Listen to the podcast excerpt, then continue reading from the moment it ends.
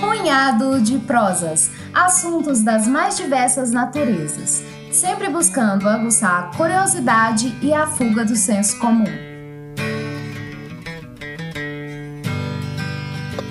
Olá, Aqui quem vos fala é Leonardo Costa, também conhecido como Leozão, e no episódio de hoje do Punhado de Prosas trarei uma breve reflexão sobre um dos biomas mais importantes do Brasil, que nesse exato momento pede socorro numa situação dramática.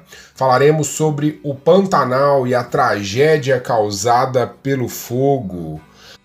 As práticas arcaicas, as ações criminosas das queimadas e as origens dos incêndios incontroláveis, os dados estatísticos que impressionam, mas pouco comovem nossas autoridades, a falta de zelo, falta de suporte e um verdadeiro descaso da esfera estatal com as terras pantaneiras. E o remake da novela que marcou época na televisão brasileira Será que essa releitura encontrará um palco natural para suas gravações? Fique e reflita conosco sobre esse importante assunto.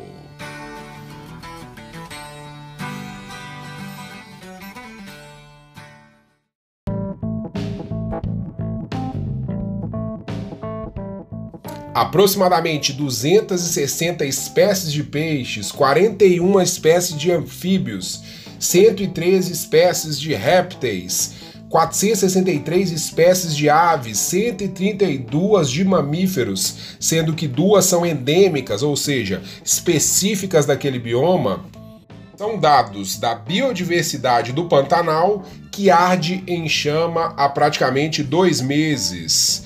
Dados do Centro Nacional de Prevenção e Combate aos Incêndios Florestais, Preve Fogo, apontam que quase 16% do Pantanal já foi consumido, uma área equivalente a 2,2 milhões de hectares, ou um território equivalente ao de um país como o de Israel.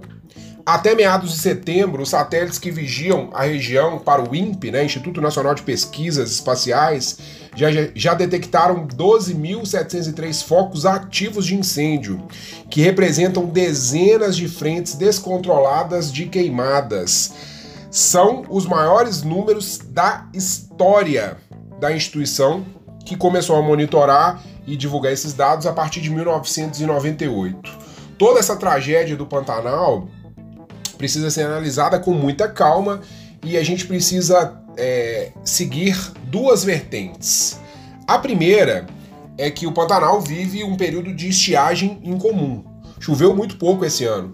E quando chegou a época das queimadas, a imensa responsabilidade da metodologia arcaica, controversa e barata de fazer a limpeza da pastagem ou, da, ou num processo de substituição de culturas através do fogo proposital colocado pelos proprietários, a chuva não veio para amenizar o processo e as chamas acabaram se alastrando.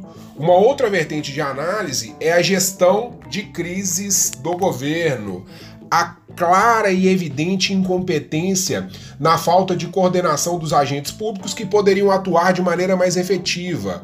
Falta mão de obra, e aí eu estou falando dos brigadistas, dos bombeiros que tentam fazer o papel de super-heróis e realmente o são.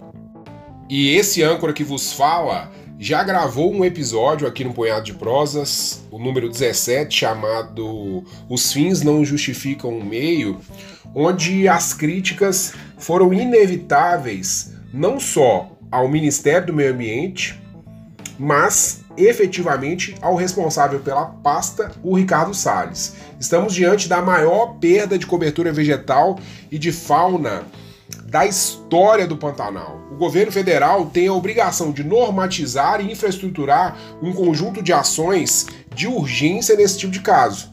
Até agora, as respostas foram muito tímidas perto da dimensão que o desastre já alcançou. O Mato Grosso decretou o estado de calamidade pública e na tarde de segunda-feira, o Mato Grosso do Sul decretou o estado de emergência. O que, quer dizer isso? O que, o que, que quer dizer isso? É, ficam dispensados a licitação de contratos de aquisição de bens necessários às atividades de resposta ao desastre e a prestação de serviços e as obras relacionadas à operação, desde que possam ser concluídas em prazo máximo de 90 dias. E aí a gente precisa abrir um parênteses, né, amigos? Falando de Brasil, este é um campo muito fértil para a corrupção, mesmo que a gente esteja falando de um ambiente tão desesperador, num, num cenário de terra arrasada. Além disso, a publicação autoriza a atuação de voluntários nas ações de resposta ao desastre e na realização de campanhas para angariar e distribuir doações aos atingidos, mediante uma coordenação provinda, oriunda da Defesa Civil. Abordando as principais medidas tomadas pelo Ministério do Meio Ambiente, elas podem ser protagonistas principalmente nas redes sociais. Novamente temos uma narrativa criada que beira o ridículo através de postagens, divulgação de vídeos, afirmando que existe um exagero nos dados divulgados pelo INPE e na, e na, e na própria estatística das áreas afetadas do Pantanal. Para gravar esse episódio, eu obviamente tive que fazer uma pesquisa apurada, busquei dados, é, estatísticas, li muitas matérias de vários meios de comunicação diferentes e me chamou a atenção. Eu queria citar um trecho de uma dessas matérias do jornal É o País, que tem o título Pantanal sofre a maior devastação de sua história enquanto voluntários lutam para salvar os animais. Nessa reportagem é, fica claro a presença de uma força-tarefa que é organizada pelos locais, ou seja, biólogos que, da, que atuam ali na região, donos de pousadas que acabaram contratando brigadistas e alguns pescadores que ajudam no resgate dos animais. A matéria também dá um foco considerável no, no drama que o Parque Estadual Encontro das Águas no Mato Grosso sofre atualmente. Esse parque é conhecido por ser morada da maior concentração de, ondas, de onças pintadas do planeta. E assim, são alguns relatos estarrecedores. Eu vou ler um trechinho da reportagem.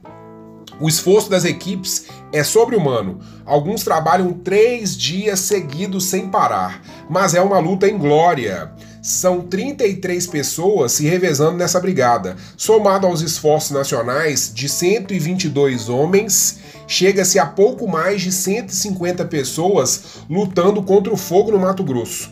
Um homem para cada 350 quilômetros.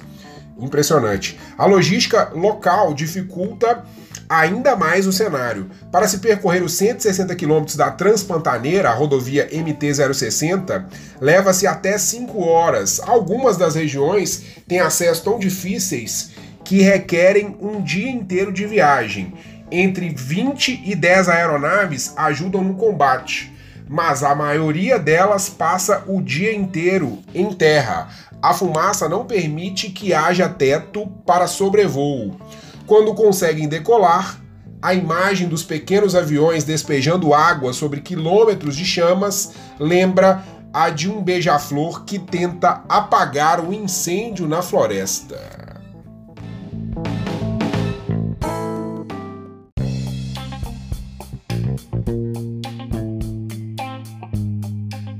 Em meio ao caos e à tristeza das imagens, onde onças pintadas, cobras, antas e vários outros animais tentam escapar do fogo, a Rede Globo anunciou para 2021 a regravação, o remake da novela Pantanal, que foi exibida originalmente na extinta Rede Manchete no ano de 1990. Essa será a novela das 21 horas é preciso fazer um recorte histórico daquela época, onde a televisão tinha um papel muito importante na produção do entretenimento.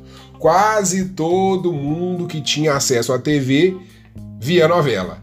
Essa novela foi escrita por Benedito Rui Barbosa e levou a uma projeção considerável de atores como Marcos Palmeira, Cristiano Oliveira, a famosa Juma Marruá, o consagrado e já falecido Cláudio Marzo, que fazia o Velho do Rio, e catapultou o fantástico violeiro Almi Sater, que atuou na novela e é sim um entendedor das coisas do bioma pantaneiro. Mas a crítica, que nunca pode faltar no punhado de prosas, perpassa por como a produção tratará a figura dos grandes pecuaristas presentes na primeira versão? Será novamente romantizada? E as onças, que antes eram caçadas e agora, infelizmente, como foi dito, elas estão sendo resgatadas pelos heróis brigadistas numa situação antagônica para a espécie, né?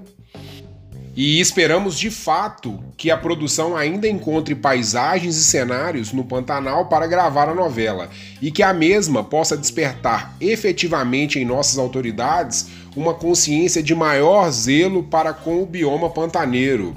Mais ação e menos hashtag. O Pantanal precisa urgentemente de mais combatentes contra o fogo, mais brigadistas, e esses precisam de estrutura para atuar que incêndios dessa magnitude sirvam de exemplo para não mais se repetir. Os responsáveis precisam ser punidos.